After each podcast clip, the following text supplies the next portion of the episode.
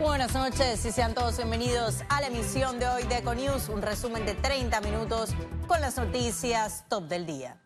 La Comisión de Credenciales de la Asamblea Nacional aprobó la designación de Eduardo Ulloa como Procurador de la Nación. En la sesión, los diputados recomendaron el nombramiento de Javier Caraballo como Procurador de la Nación suplente y Mónica Castillo como Procuradora de la Administración suplente. Ulloa, quien reemplazará a Kenia Porcel, manifestó que no responde a ningún interés político y económico, descartando vínculos con el movimiento independiente. Por su parte, Castillo señaló que están llamados a servir al país por metas claras, mientras que Caraballo agregó que su nombramiento es un reconocimiento a los funcionarios de carrera. Para ese martes, el Pleno de la Asamblea Nacional sesionará para continuar con el proceso de ratificación. Yo no vengo, yo no aspiro a llegar al Ministerio Público para servir a nadie. Yo aspiro a llegar y regresar al Ministerio Público con un compromiso con la Constitución y la ley. Durante estos cinco años hemos logrado ejercer un proceso de defensa de los intereses del Estado y de los actos administrativos que han redundado en un beneficio de 1,5 billones de dólares para el Estado panameño. Y la diputada Zulay Rodríguez, en el proceso de ratificación, cuestionó la designación de Javier Caraballo como procurador de la Nación suplente, indicando que su voto en el Pleno será en contra por irregularidades como fiscal. Mejor decretar eso, eso y por las reglas claras. porque yo no voy a hacerme, no me vas a hacer perder mis minutos si yo no le puedo preguntar a él. Entonces cierre esto, porque yo tengo derecho a preguntar. Él está siendo bien cuestionado y él sabe cuáles son los casos que lo, voy a cuestionar. Esta denuncia fue investigada y yo fui totalmente fue archivada. Yo ni siquiera me imputaron cargos ni nada. Fue archivada precisamente porque estaba huérfana de elementos probatorios. Y la gestión de la Procuradora General Kenia Porcel dejó más desaciertos que aciertos, aseguraron juristas. Les traemos el reporte adelante. Señora Porcel, yo a usted la puedo calificar como una gran decepción. Sus investigaciones que inicialmente fueron apoyadas por toda la ciudadanía solamente se pueden calificar de desilusionantes. Este es el sabor amargo que se lleva el penalista Isaac Figueroa de la gestión de Kenia Porcel. Cuestionó la justicia selectiva en los casos de alto perfil. Es un tema muy delicado cuando usted investiga a unas personas por instrucciones de terceros, afectándole la honra moral y en muchos casos la libertad. Pero no todo es malo en la administración de la máxima fiscal nombrada en la era de Varela.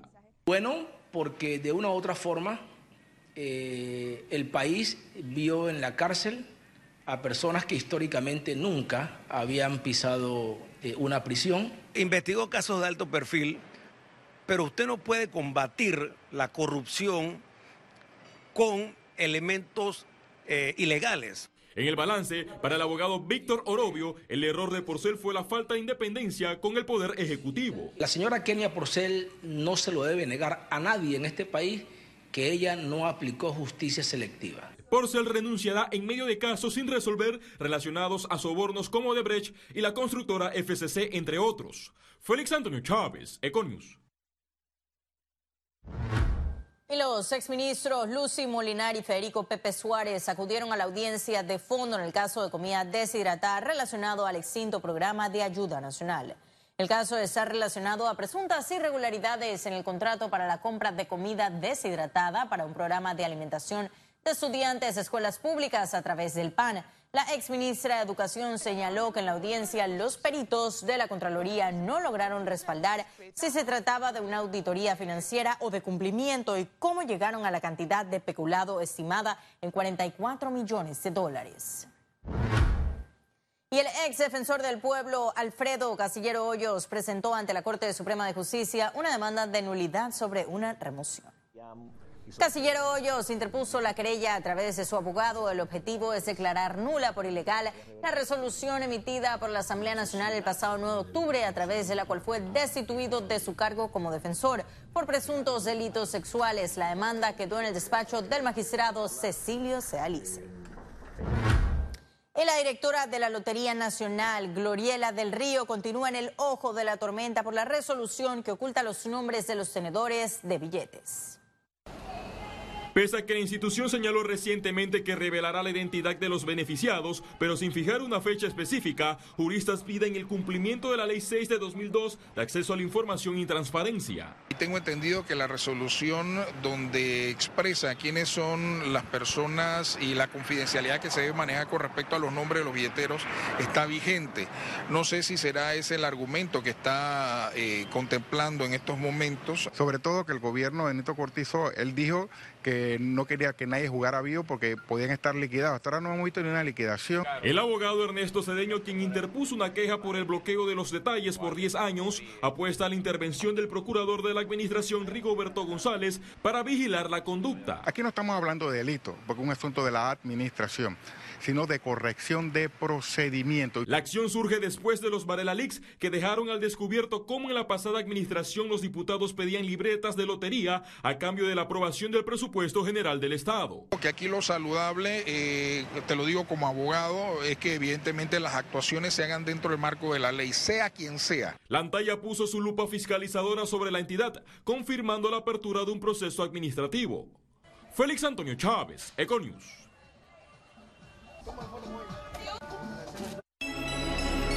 Economía. Llega gracias a Caja de Ahorros. Y gremios se mantienen a la espera de la pronta aprobación de las reformas a la ley de contrataciones públicas y así tener un marco claro para las mismas. Aquí le contamos. Generar mayor transparencia en licitaciones es el principal objetivo de reformar la ley de contrataciones públicas. Se está evaluando eh, la manera de cómo evitar de que a través de las contrataciones públicas se siga con estos actos de corrupción que son los que están afectando a la economía del país. Este proyecto legislativo, que fue presentado por el Ejecutivo, se mantiene en primer debate de la Asamblea Nacional. Se dan todo tipo de situaciones en las que el contratista se encuentra desamparado. Frente a las, los incumplimientos del contratista, existe la posibilidad de resolver el contrato y de inhabilitarlos por parte de la administración.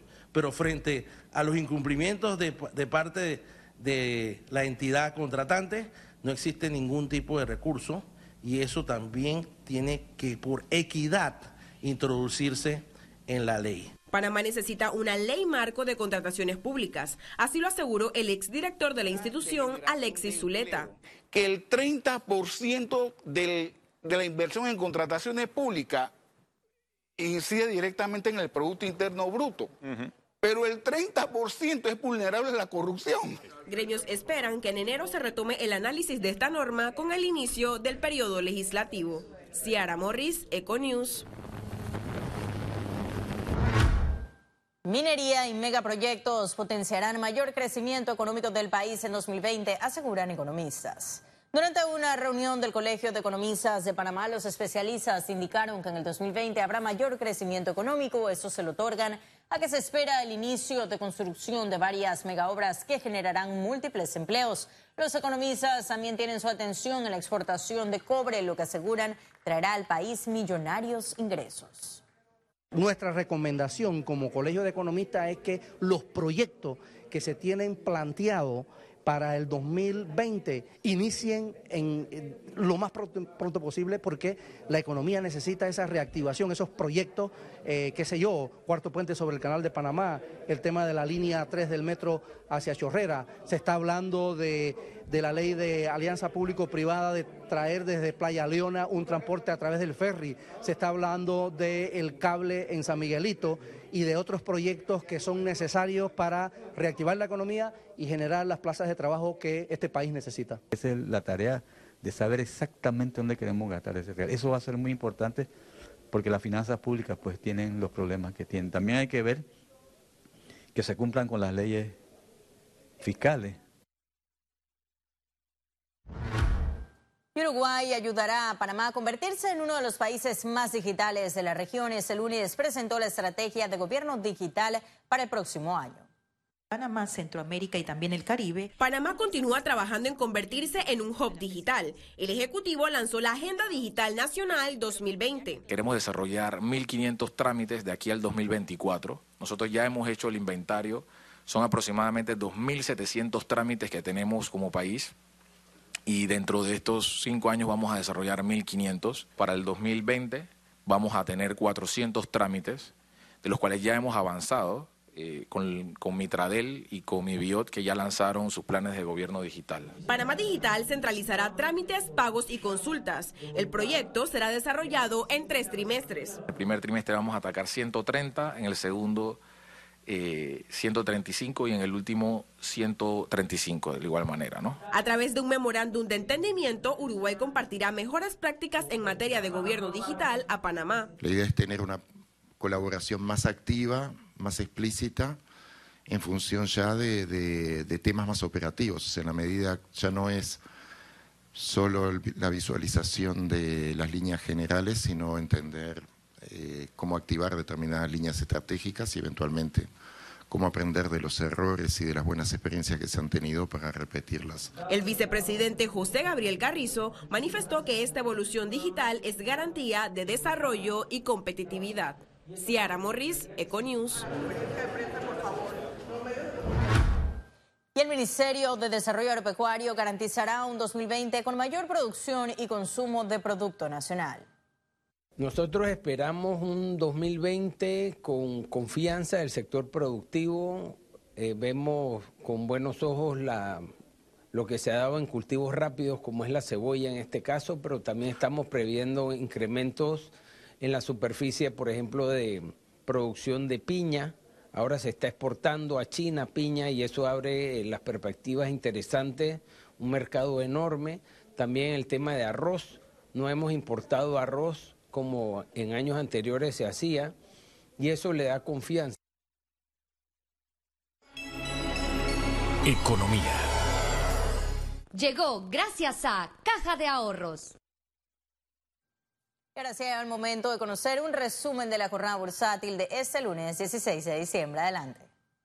El Dow Jones cotizó en 28.235 con 89 puntos, sube 0.36%.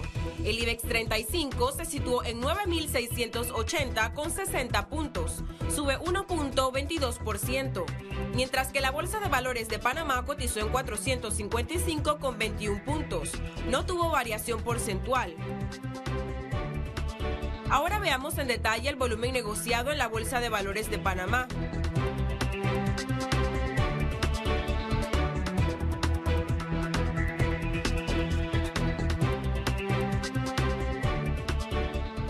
Negociado 10.286.796 con 84 centavos.